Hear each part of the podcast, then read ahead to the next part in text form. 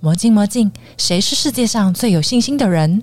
魔镜魔镜，谁是世界上最有力量的人？欢迎收听《魔镜万花筒》Garden Show。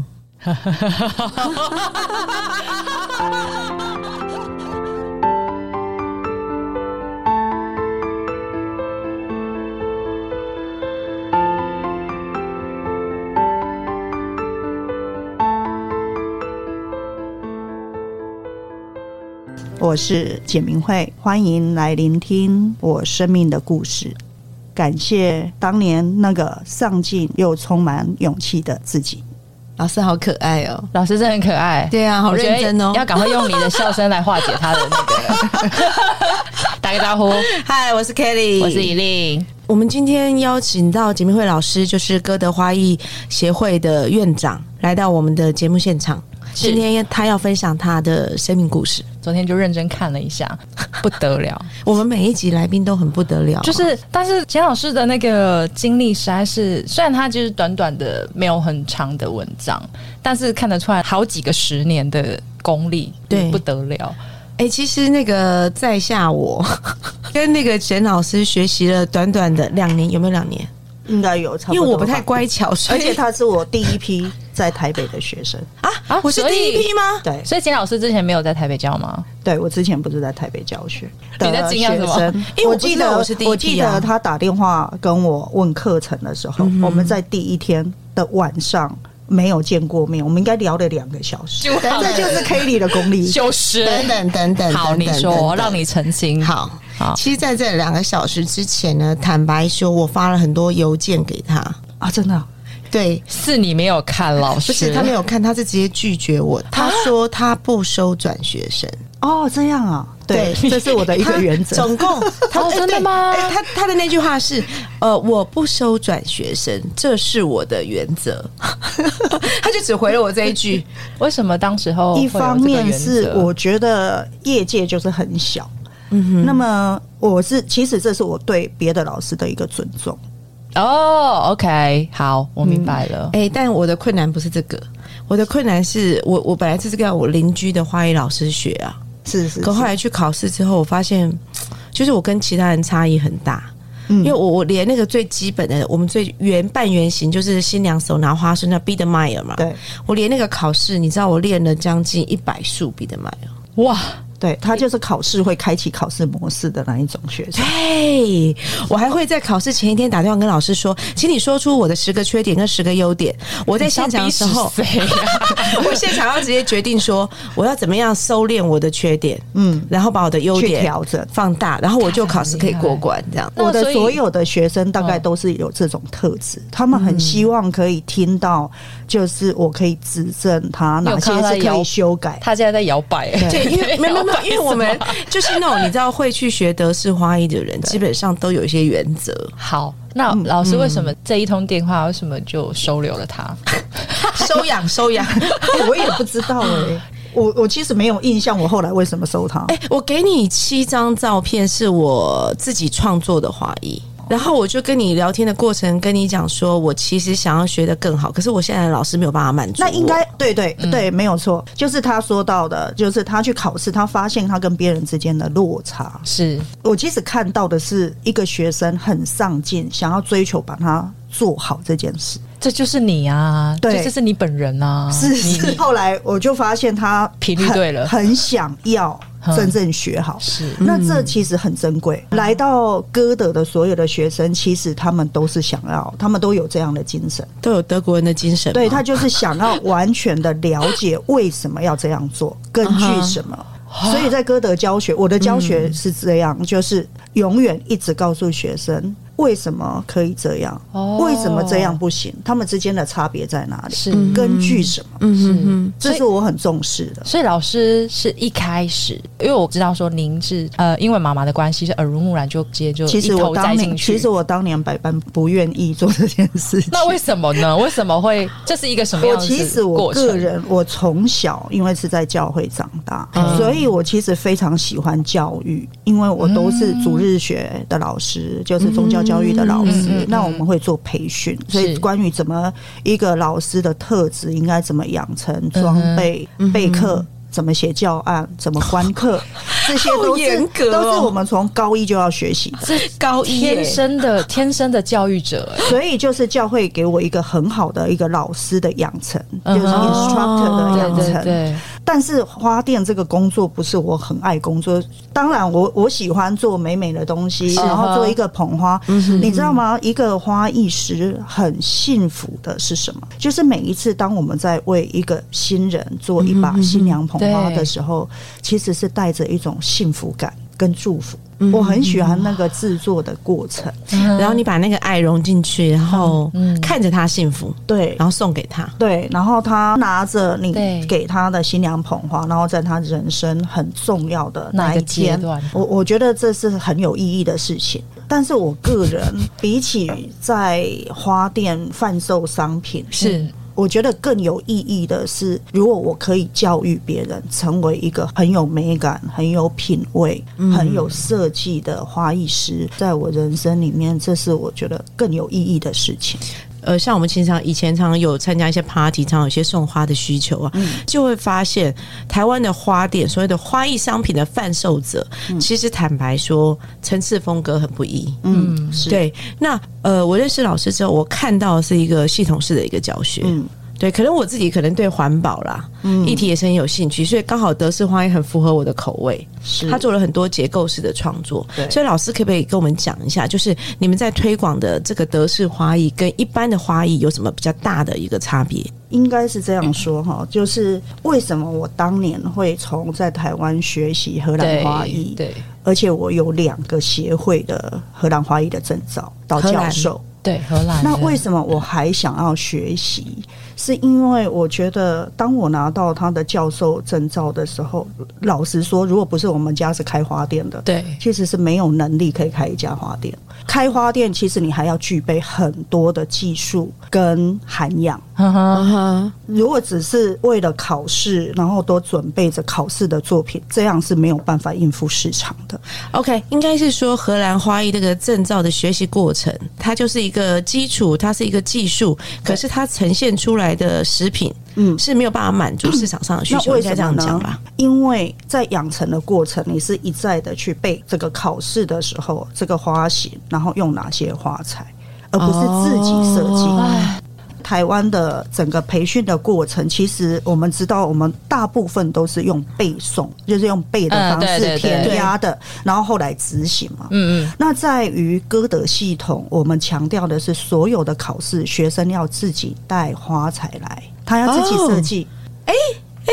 难怪我没有学到这一段，对不对？因为我对学的是荷兰的那一段。对，哦，真的吗？啊因为你我是要去学德荷国要兰的考试要一个月，我没办法、啊。啊，好可惜所以哦。我们我们的教学系统是教你设计根据怎么配色，花材之间的气质要怎么搭配，嗯嗯嗯，还有造型。我老师，等一下，他这样看着我什么意思？他现在一直说我是填鸭式教学出来的小朋友，是，你 是 你很不屑，但是他是融不是会贯很通不屑，的他眼有学到花。他崩 溃他很厉害的是，他把在歌德学会的所有的理论应用在他的行销跟他的文哎、案设生活计、上，对我都会把它变美成出学来，哦是融入他的生活的。 好啦好啦，这我承认了，好啦，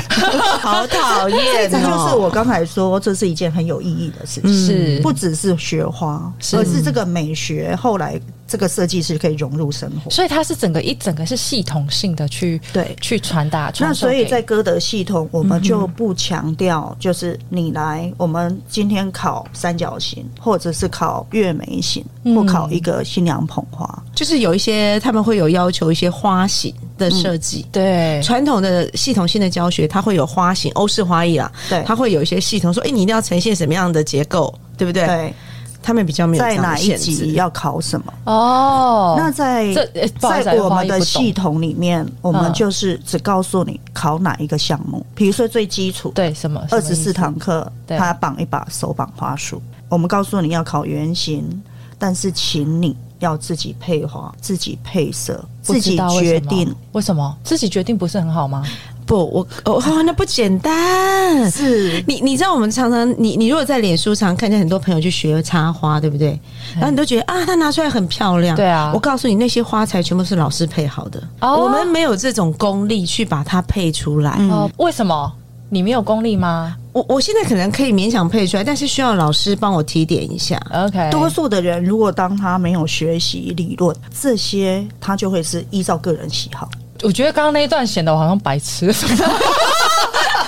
没有啦，其实我跟你讲好好笑，其实真的花艺这个东西看起来很简单，其实非常的难。嗯而且其是啊实应该美感对啊这件事情的质感啊是完全不一样的。先天有一些天赋当然很重要，但是后天养成还是也是必要的。所以我们回到刚才 Kelly 对嗯问我的问题，就是德式花艺跟一般的花艺有有什什么么不不一一样样？在台湾，对，那我想最大的差异是我们很重视教会你的是设计根据，而不是每一个人都来 copy 简明会。如果是这样的话，我们只会在瓜分市场。我就对怕教出去更优秀的学生，不是是在歌德，我们是想办法把我所会的全部都教给学生。看一下，好像歌德式的，就是他其嗯实就是强调个人风格，对，就是每一那个因花艺为师都不一样嘛。每一个花艺师他背景不一样，对有些人可能他曾经是绘图，对，哦，学学美工的，是有广告的，对不对，有广告告业的，，对，那他们的做出来的都会因为是背各景行的对关系，所以他对于美彩可能他特别喜欢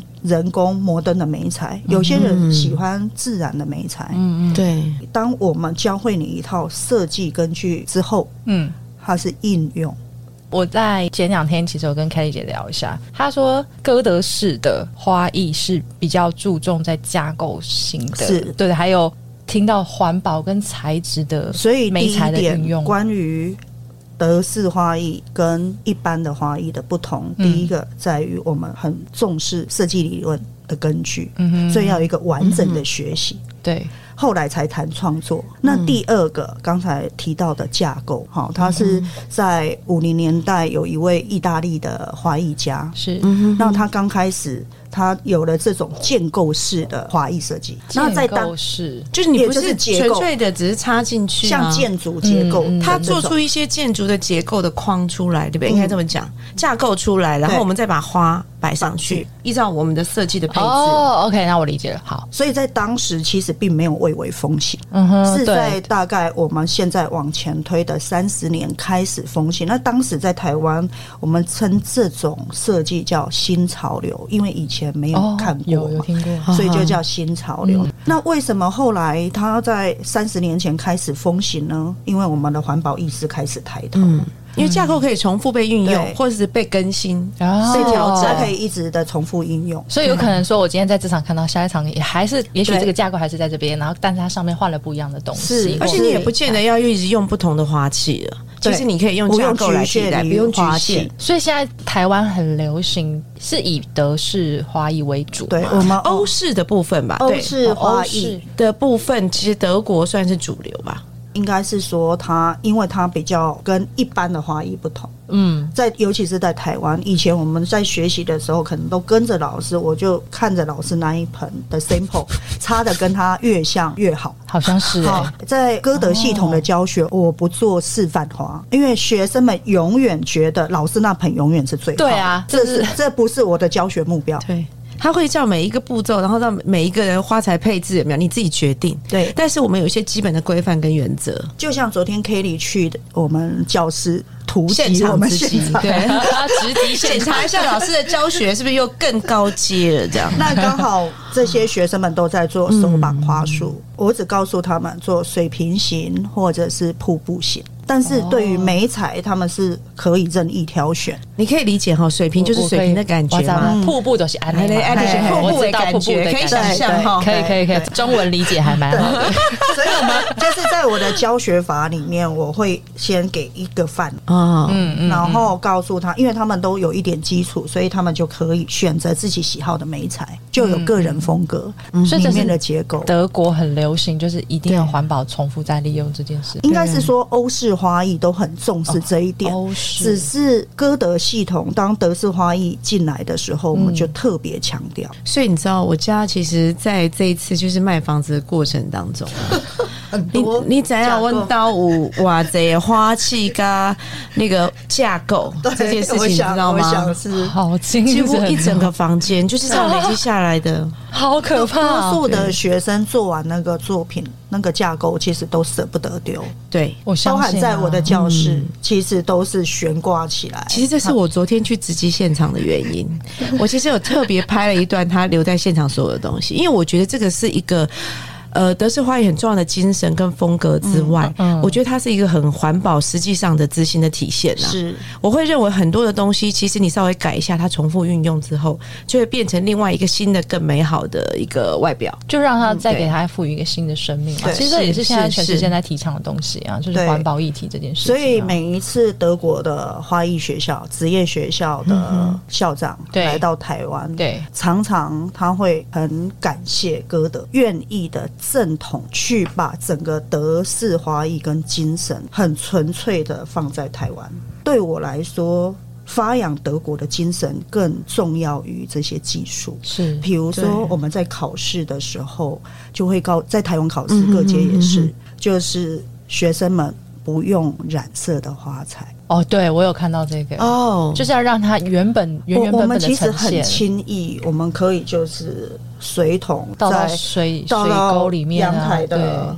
排水排水系统孔嗯是或者是马桶，但是我们很轻易的一个举动，它造成了我们后面环境很大的污染，对对对，而且我嗯们有这么多天然的花材，这么多的色彩，嗯为什么我们一定要用染色呢？嗯，这是一个部分。是嗯那另外就是关于环保的这个部分，嗯哼，我刚才说，我们很轻易可以做这件事。对那我们有没有想过说，比如说在德国易北河，嗯嗯包含德国德累斯顿，嗯对我们合作的学校在德累斯嗯顿，只要你在外面的水龙头打开的水都可以生饮。你们很幸 福，我其实对我那时候去德国也是有人这样跟我讲，但其实我还真的不敢不 敢。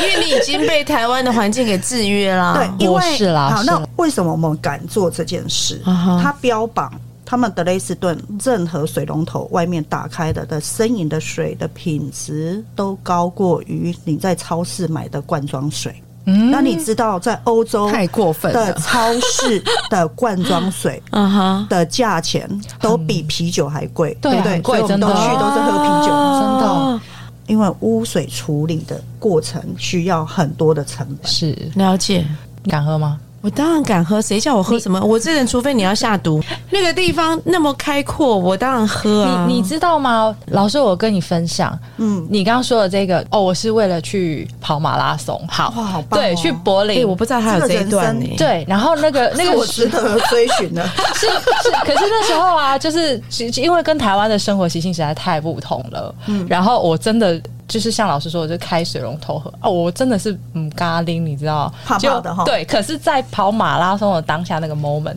他一定会要有那个。中间休息站会给你放水给你喝，嗯他就对会那个水杯放放放放放让你喝。你知道那个抽水的地方是从哪里吗？水孔打开抽那个水出来。我其实是当下看到我好惊吓、哦，但我还是要必须喝，因为我很渴。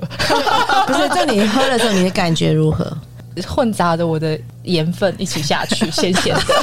我现在是非常畅快。 好像先先想畅快再说。对呀、这让我想到富士山的矿泉水，是，对，对还有它的冰淇淋啊，所以天也气就好是热说，，刚才像 Kelly 所说的，他相信德国人，对因为他们一向做事情一定会做到位跟对落实，不论政府有没有监督是这件事。嗯，那德式花艺其实也是这个精神跟文化。我刚才举这个例子说水的部分，对所以你就知道。我们的学生哈去到德国，不只要上花艺课 程，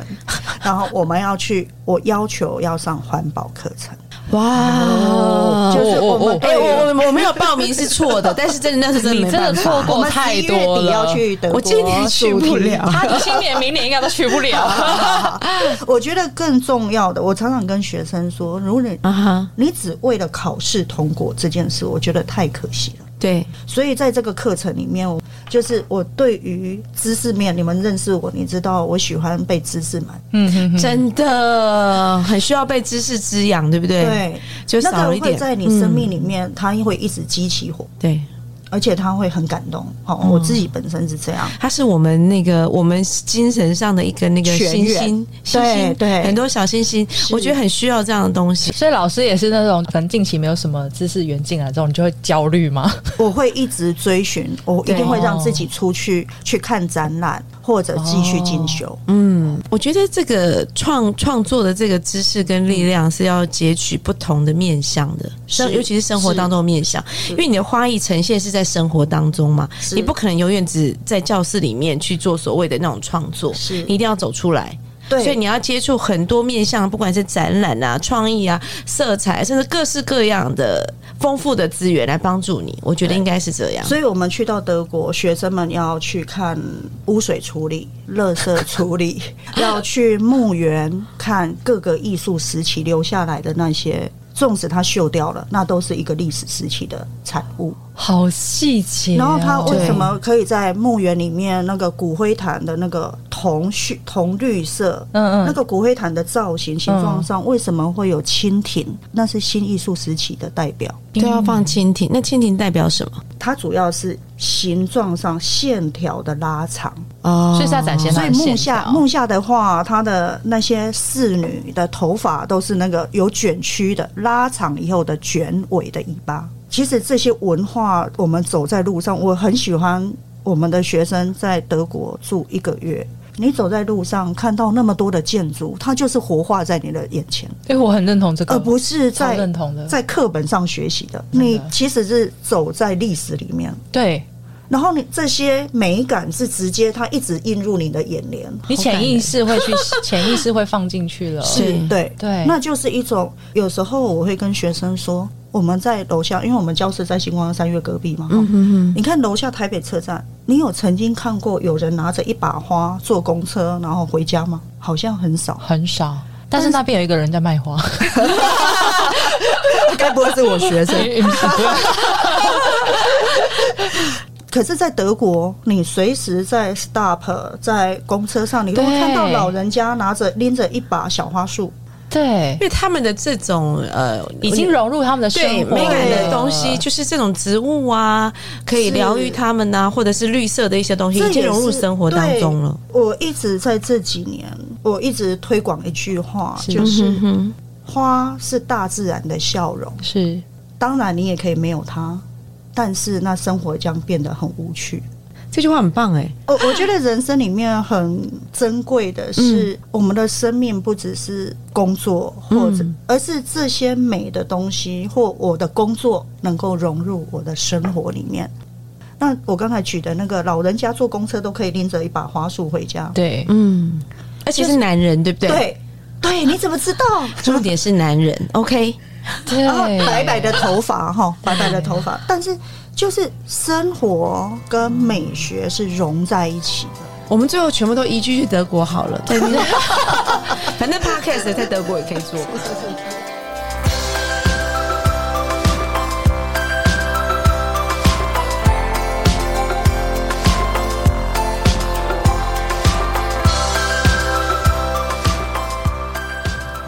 老师刚刚那个环保的，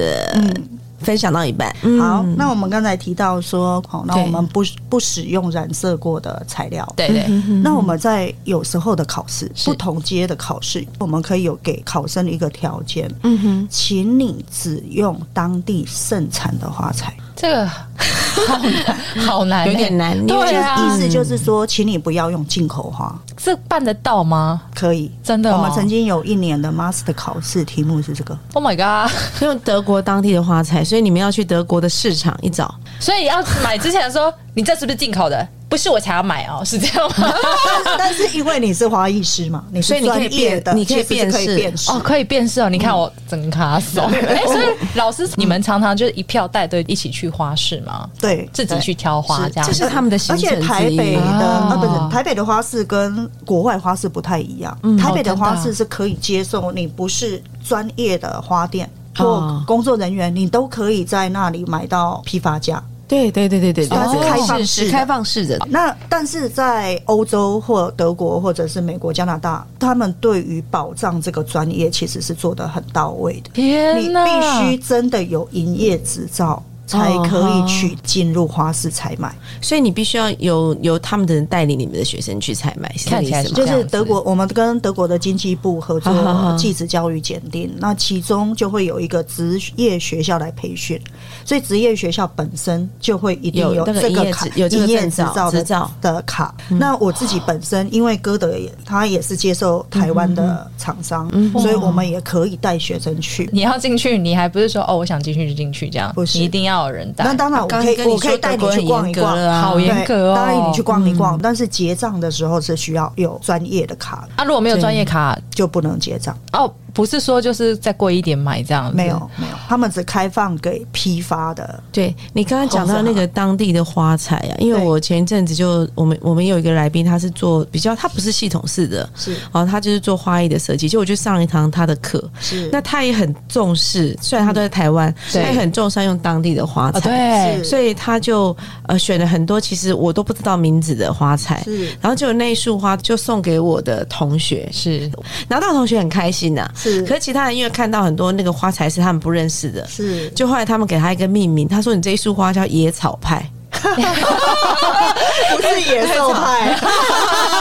就 野草，因为他们觉得那些花看起来都不像花，可其实啊应那该都是是比台较湾的，田野的。对台湾的比较田野的原生种的。对嗯是是，那就是在花艺里面，其实它还有很风格，哈对所以这个也是要对学习的。比如说刚才 k a t i e 提到的这个老师，他都用了外面的原野田园里面的野对花野草，是这个我们称为植物性风格。哦它不是那种温室栽培下来的花，对就会都特对别对大对。对这对因为对这是装饰性风格是的。那刚才我们说染色这个部分，所以我们也会给一些考生这样的项目跟条件，主要是希望说，哦我们到底可以在落实环保上面，你还可以花艺师还可以做什么？啊哈。所以你知道吗？在德国的这个教学下面，它的重点在于它满足了这些基础的，比如说环保啊、设计这些之外，它最重要是个人要有个性，对不对？对你每个花艺师要有个人的风格，是是是对是，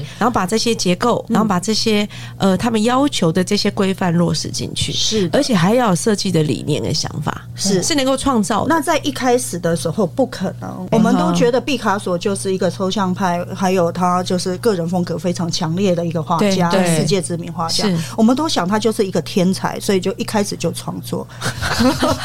我不是的哈，他嗯他其实是从学校一路的养成，对哦嗯他还是需要受专业的训练的。是可能有时候我们会常常想，创作就是可以自由自在的发对挥，对嗯对，哎但是实际上它是需要一些规则的。如果我创作依照个人喜好，对，那就可怕了。我常常跟学生这 样说，天马行空，张牙舞爪，为什么呢？那如果假设我是考官，每一次啊哈他们考试我都要当评审，对好那可能有时候德国经济部会来五个考官，嗯，诶，如果这个创作跟这个设计是依个人喜好，那么每一我们每一个考官在考试前都会收到非常多的礼物， 因为每个人都要追寻着考官的他的喜好，是不是？啊理解了，好，突然理解了，但是一个公正性的、真正有国际设计的这个品味的作品，嗯应该不是根据个人喜好，嗯，而是我们共同在全球有一个共识的设计理论。再下去做个人风格发展嘛，我现在听起来，老师现在讲的是花艺联合国的概 念。我看到一群联合国的那个代表坐在那里，然后是花艺界的，对那有点然后好他决定了笑那些规范，决定了那些设计理论跟架构之后，对不起，请大家依照这个来做评分。那当然，这些比如说色彩学的理论，我们就会倾向于是伊登的色彩学，一定会是全球公认的，哦，不会是所有依都要照我全球性们啊个人自己的色彩学理论，嗯不会。好，那至于这个我在德国的部分，在环除了环保，我觉得更令我感动的是尊重，生活上的尊重还是人与人之间的，所有的人与人的之间的尊重，还有对于植物的尊重、大自然的尊重。你知道德累斯顿啊，有有一条易北河哈，那他们之前有两座桥，一个就是奇迹大桥，二次大战本来要被轰炸的那一条桥，啊，结果没还在。还在。还在然后这个是一个 故事，这个是一个很有趣的故事哈。那另外呢，还有一座是在那个古城跟新城中间的大桥。嗯有两座桥，对，那他们在大概十年前又盖了介于这两条桥的中间的一段，又盖了一条桥，但他们单单为了这条桥要不要盖，花了十年的时间。这太没有太没我有们效效率率啊！啊，对我们来说，对我们来真的太没有说效率就了决议了之后就开始盖嘛，是啊就是经费有了我们就盖，对不对？但是不是的，嗯就是那两条桥的中间这一段旁边有嗯三个皇宫，嗯那是他们在联合国的文化遗产。好，有牵扯到这个就比较麻烦了。所以呢，那一条桥盖的造成很大的便利，但是他们将失去联合国的这个文化遗产的资格，啊，这是大问题了。这真的是大问题，真的是大问题还难怪有十还有年环保破坏。重点他盖了没？后来 他改了。我要说的是，对于德国人来说，环境保护是一个职责，就是它是一个置业。他们从幼啊稚哦园， ，OK，哦，从幼稚园入学，首先要学什么？学我人在我在哪里，然后我怎么认识我的周遭。这是一个自救幼稚园自救的概念吗？幼这是要幼自稚园救有办法这样做，对，就是他们会带着他去森林或去哪里，然后地图拿出来。嗯我只会发呆而其实，已。其实我觉得这个就是跟我们台湾文化不太差一异样很大很大。第二件事情对就是垃圾分类，幼稚园要学垃圾分类，他们只学这两件事我。好想骂脏话。哦你是不是以前幼稚园都丢在地上，还想去去住德国，还我在现在偶尔举都家会丢在搬地迁？上，不要说是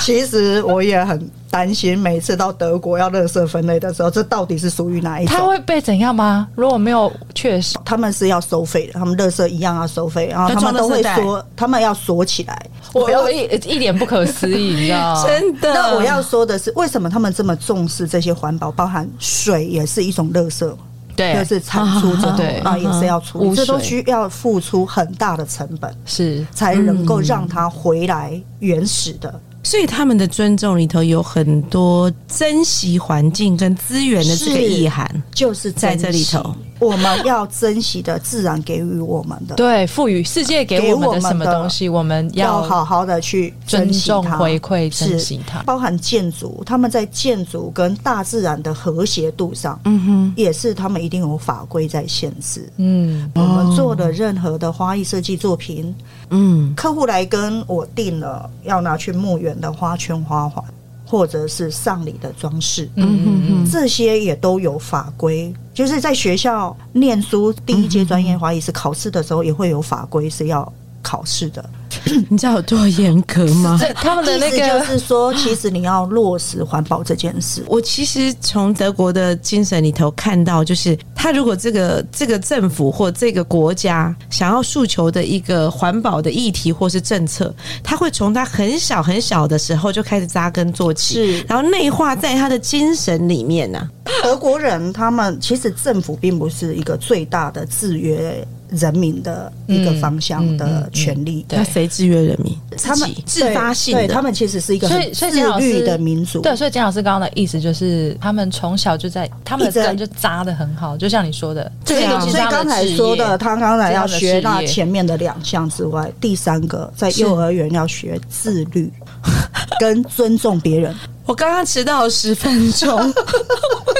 你我怎么说自律？现在是发哦，生对，什么当然，事当然，德国人非常重视守时这简件老师，事。那我一定要跟你抱 怨，他录这么多次，他没有迟到的，一只手数得出哎、来。他他是今天很少哎、时间很少哎、哎他通常都是等我半个小时或半个一个小小时到一个小时时哎、所以你家我连上课都是这样哎等一下，这是错 的，老师你在赞赏他吗？所以但你是我会帮他扫地，但是我会对帮他对，扫地，他都这很来教重室要扫地。说老师，老师，你你做你你忙你忙没问题，我帮你你扫地。所以你是打扫的习性是那个时候学养姐都成是的吗？她她是学姐，你知道吗？学我学妹们第一届的学姐，学妹们都很尊敬她啊，那个扫地的学姐，我来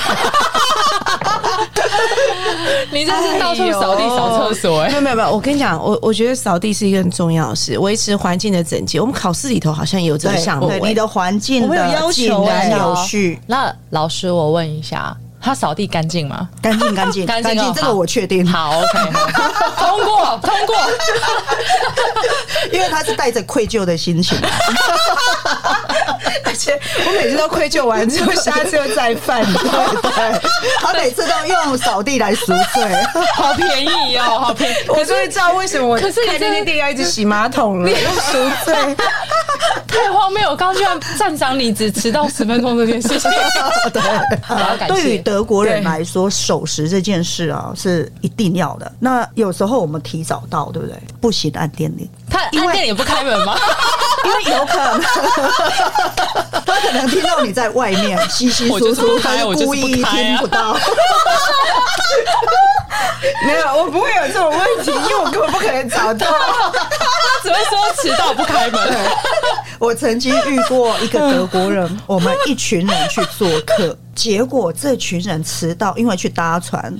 迟到了一个小时。哼然后他他要去接他对，刚开始说迟到二十分钟，在嗯 A 的地方接嗯，后来又来电话 说没有，会迟到四十分钟，然后在 B 的地方接。好像我， 后来你知道吗？这个主人啊，哼，不接了，对不对对？直接掉头就我走。们全部的人都在他们 家跟她老公，然后她接不到这个客人，哼，她就 愤而连他家都没有回，好生气。她很生 气那。那等一下，那那在他家的这一群的你们， 我们就很尴尬，等一下，这个经历好特别。 而且他要接的客人也是我们台湾人的朋 友。哎你们被一起讨厌然后呢？她老她老公很有趣，她老公为了要那个平衡这个尴尬，他就叫我们说：“来，我们现在到我们家花园来摘苹果。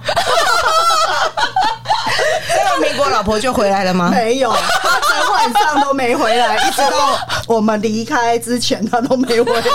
他太生气了。对他觉得，对于德国人来说，他觉得40分钟就是我到底已经很离谱了哪一个是可以信任的？我跟你讲，我可以去我没有去德国考试，正确的太可怕 了，我觉得你可能上不了飞机我会耶。拖累所有的 团，那他可个能所有的老师。他可能直接被连老连老师都被解那个逐出协会。请你出去，不要进来。 哎呦天哪，老 没天有，我要啊说的其实是他们很相信你说的每句话。 ！OK，都是真的。他秉着人性本善，嗯尊重哦就是就说是的你话既然就跟对我了呃说，我就一定会履行我的约定。 ，OK，但是因为改太多地方跟太太多次了，以至于他没有办法到现在到底是哪一次才是真的？有没有他从此之后有没有就完全再也不相信台湾人了？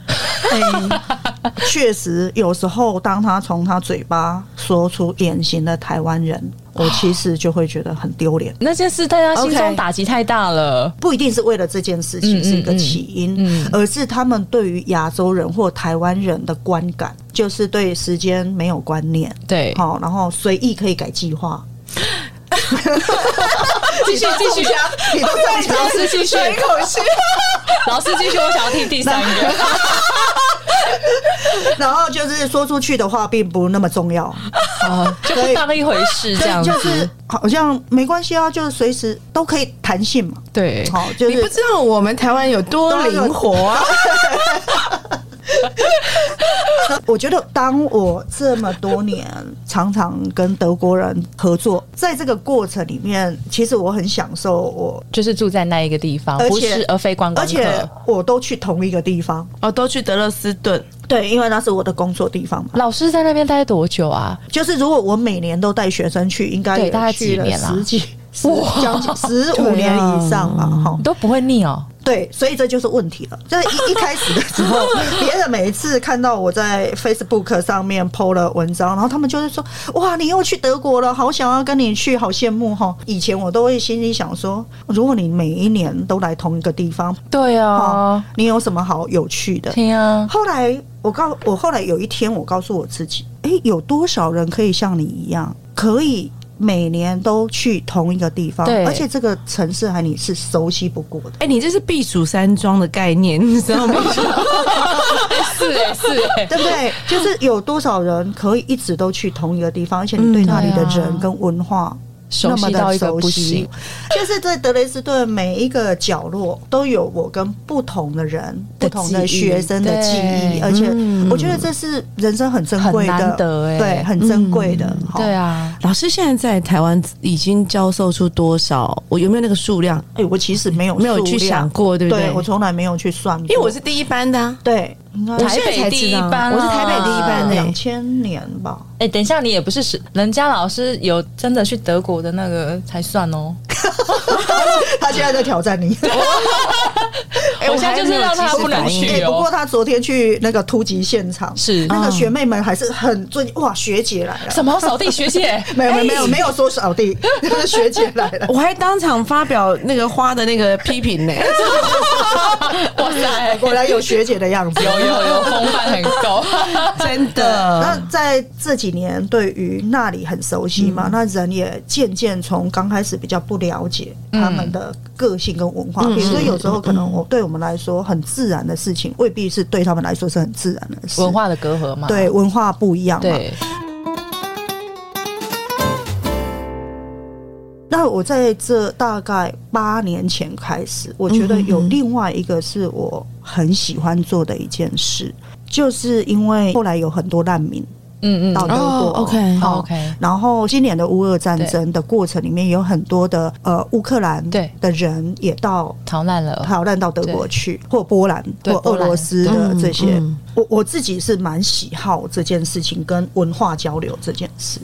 所以，比如说，在以前学校，我们带学生去，那因为要准备考试，就会在学校里面。嗯那这时候难民也在。我觉得德国的政府很了不起，就是包含我的合作伙伴，对他们其实是西德人，后来在东德搬到东德来。 ，OK，有一次我在跟他讨论说，嗯你们有这么多的难民，嗯在那么多年前，德国政府给是一个难民每个月三百五十欧，这么多，如嗯果对四十块，那时候比较那时候高嘛， 40汇率块四十块，对现在可能是三十二块，差不多好，哎，那也是一万多块。对啊，很多哎、很多啊，就难民来讲很多。对，然后你看这么多难民，他们来住是政府提供的，嗯，好了不起哦。嗯，我听我到那时这候件对事我情，看到新闻的时候，我也觉得他们非常了不起。是对，然后我就跟我的朋友讨论这件事，我说如果今天有难民来到要来台湾， 我想我们首先会质疑我们的政府，你对为什么要做这件事，剥夺我们工作的权利？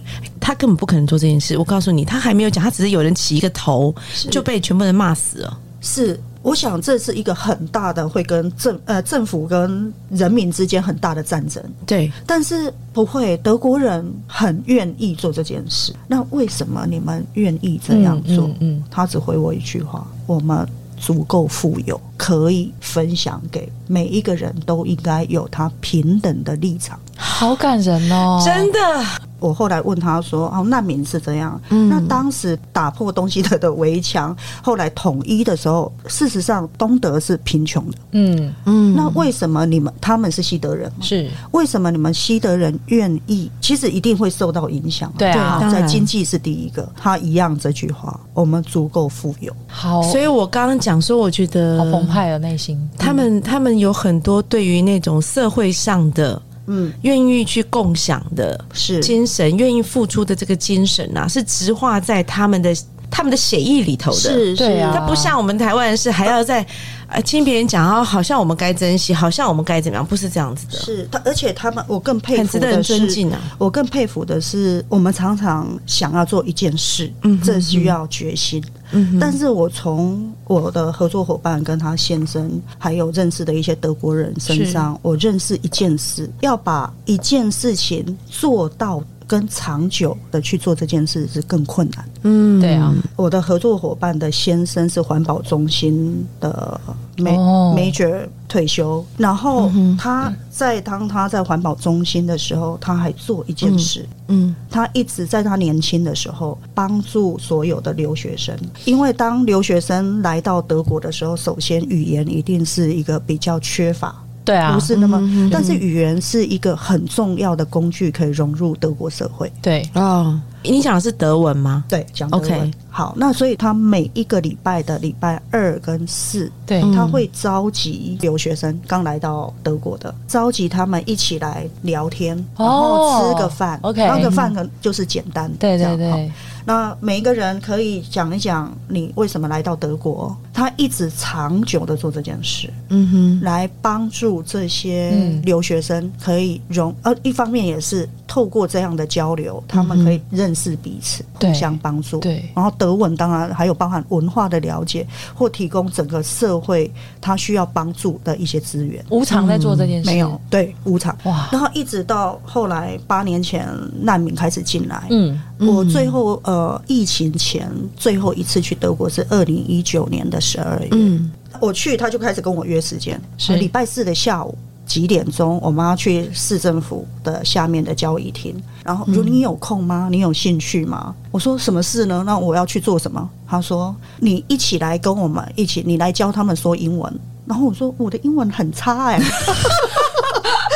他说没有关系，没有关系。你有兴趣吗？你如果有兴趣就一起来。我说好。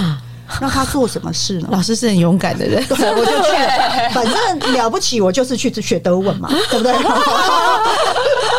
好，然后去了之后，他他们一样每个礼拜有两天的下午，嗯把难民分各个年龄层，嗯从那个幼儿园的啊，然后或者是国小的，嗯到国中的各个年龄层，从柬埔寨来的、阿富汗来的、嗯非洲来嗯嗯嗯的各个难民集合在一起，让他们做怎么做？他们就设计一些课程，比如说桌游的课程，哼，嗯分桌，嗯，然后大家我们一起来聊天。你教我讲中国人的谢谢怎么说，那你讲柬埔寨的谢谢，就我是一讲个交流，就是一个交流。哦嗯，然后透过交流，再加上一点德文，慢慢的教。所以其实他在帮助这一群，我我们我们用不要用难民这个字了，就是邻居的朋友来嗯是他们家是是做客一样，然后他在帮助他们融入他们的文化跟他们的世界，对对，就用他自己自发性的力量，而不是政府的，而且我就又听到，我觉得